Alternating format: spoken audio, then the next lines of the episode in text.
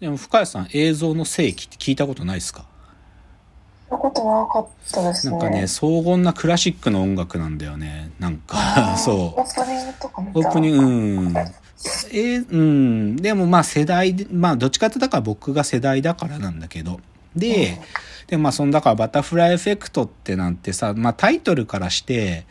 少しね歴史に対してね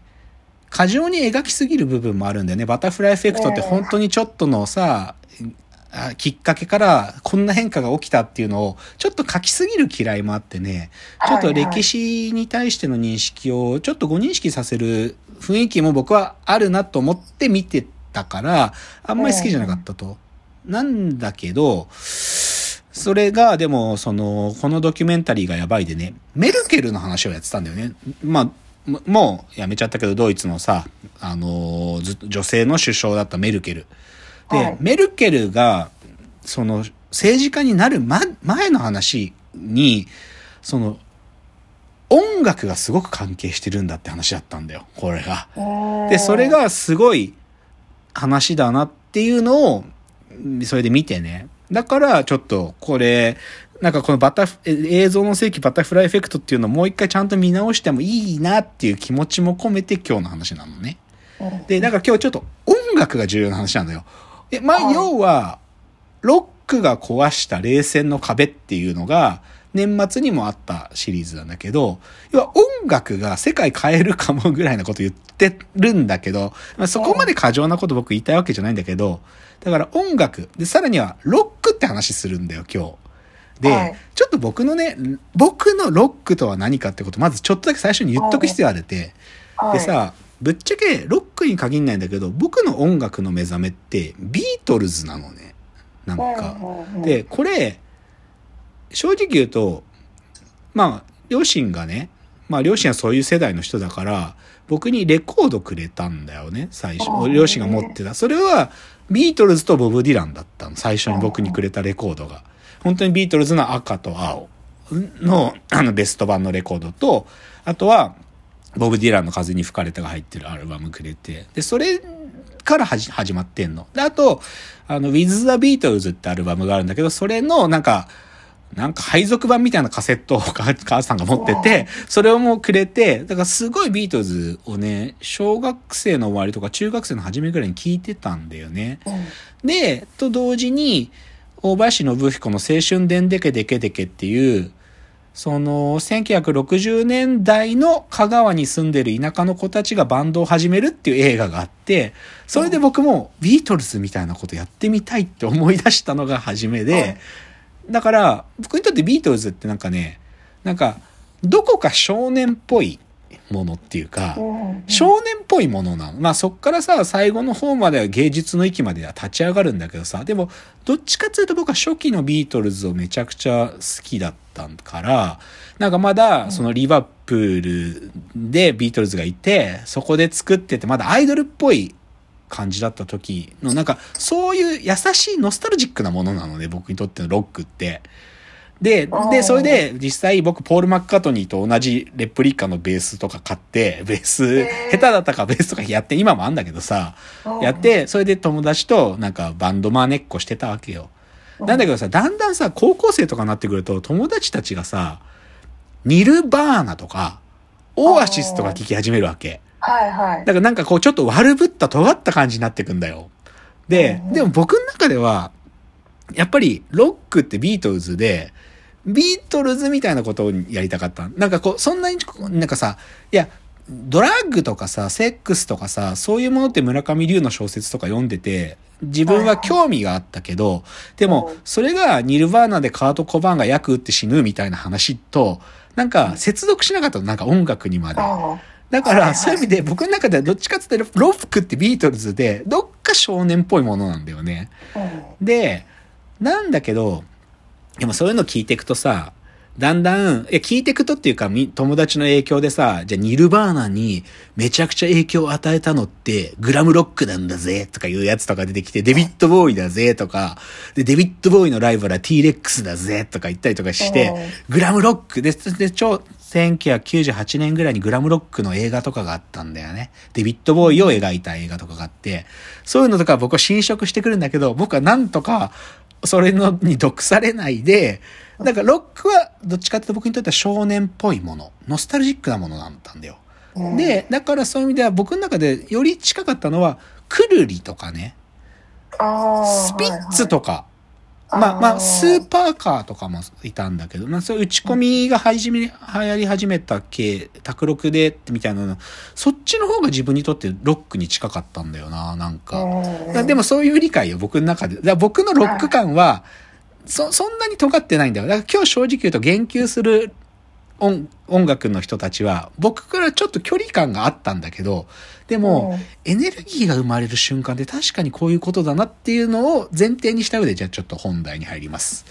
で、じゃあ、その映像の世紀バタフライエフェクト、ベルリンの壁崩壊、最小メルケルの誕生って、これね、4月にやってんだよな。2020年4月18日に放送してんだけど、ちょっとその、番組の、なんかホームページに書いてある、ちょっと紹介文読んでみますね。この番組。冷戦下の東ドイツ、抑圧された社会で生きる3人の女性がいた。見えない将来に絶望していた物理学者のアンゲラ・メルケル。体制への批判を歌に込めた歌手ニナ・ハーゲン。デモで自由を訴えた学生のカトリン・ハッテンハウアー。1989年、政府報道官の一つの出現から始まったベルリンの壁崩壊は、巨大な嵐を巻き起こし、3人の女性の運命を変えていく。最初、メルケル誕生に秘められた絶望の中から希望をつかんだ女性たちの物語。っていうドキュメンタリーだったんです、これが。はい。で、正直ね、いや、僕、メルケルさんって、いなんていうの？偉大なリーダーだったと思うよ。偉大なリーダーだったと思うし、メルケルのバックグラウンド知ってる気になってた、はっきり言って。彼女は物理をやっていた。で、だけど、東ドイツが民主化されていく、その途中から彼女は、あの、政治家に変わっていったんだ。で、今のリーダーになったんだっていう、知ってたつもりだった。けど、そこに、やっぱりね、もうちょっとやっぱり人間メルケルの、なんか、きっかけとかがあったんだってことを描いてるドドキュメンタリーですごかったの、これが。うんで。ね、ちょっとだから全部喋れるわけじゃないけどさ、トピックちょっと喋るとね、さはいつまり3人の女の子の話なのね、女性の話なんだけどさ、うん2人目に名前を出したニナ・ハーゲンっていう人がいるんだと。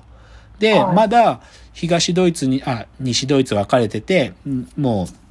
東ドイツがもう完全に、こう、抑圧的な、もう集会も自由に開けない、そういうまだ政治体制の時に、ニナ・ハーゲンっていう歌手がいたんだって。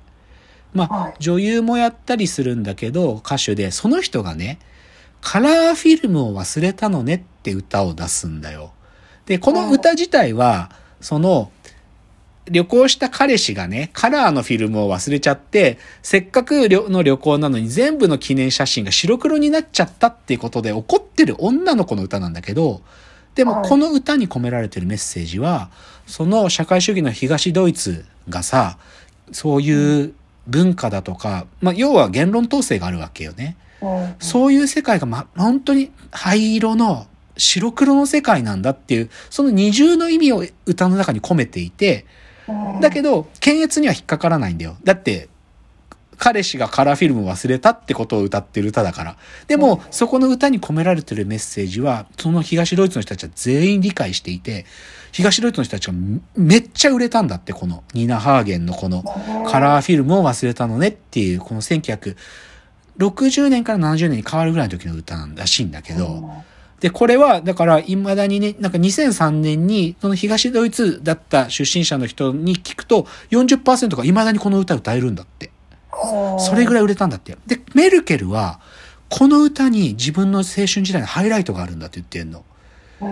このニナ・ハーゲンとメルケルは一歳違いでメルケルが一つ年上ぐらいなんだけど、もはいうこの歌が私のハイライトだったって言ってんの。ま、うんまさに同じ気持ちを私も抱えてたんだと。っ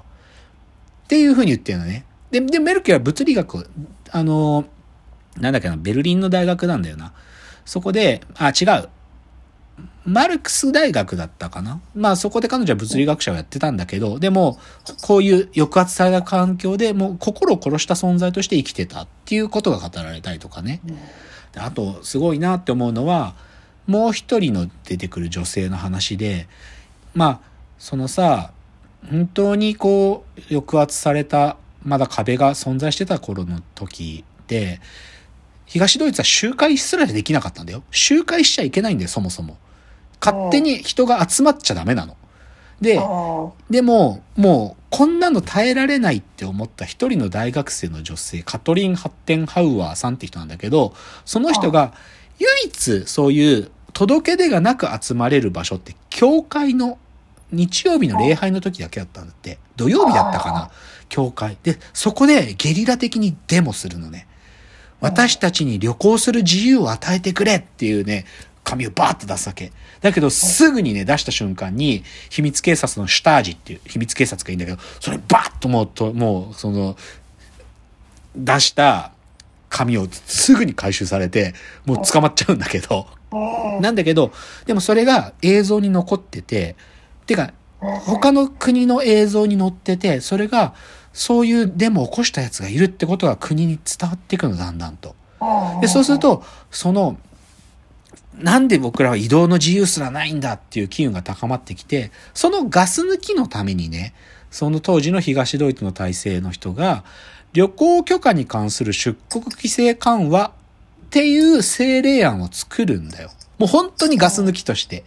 だけど、ここで失言をしちゃうんだよね。その政令案を作った時に、その報道局長だったシャボフスキーってやつが失言をしちゃう。で、そこから一気に東ドイツは崩壊に進むっていうか、壁の崩壊に突き進んでいくんだけど、この話もすごい結構熱い話があるんで、ちょっとこの話次に続けますね。ちょっと次です。はい。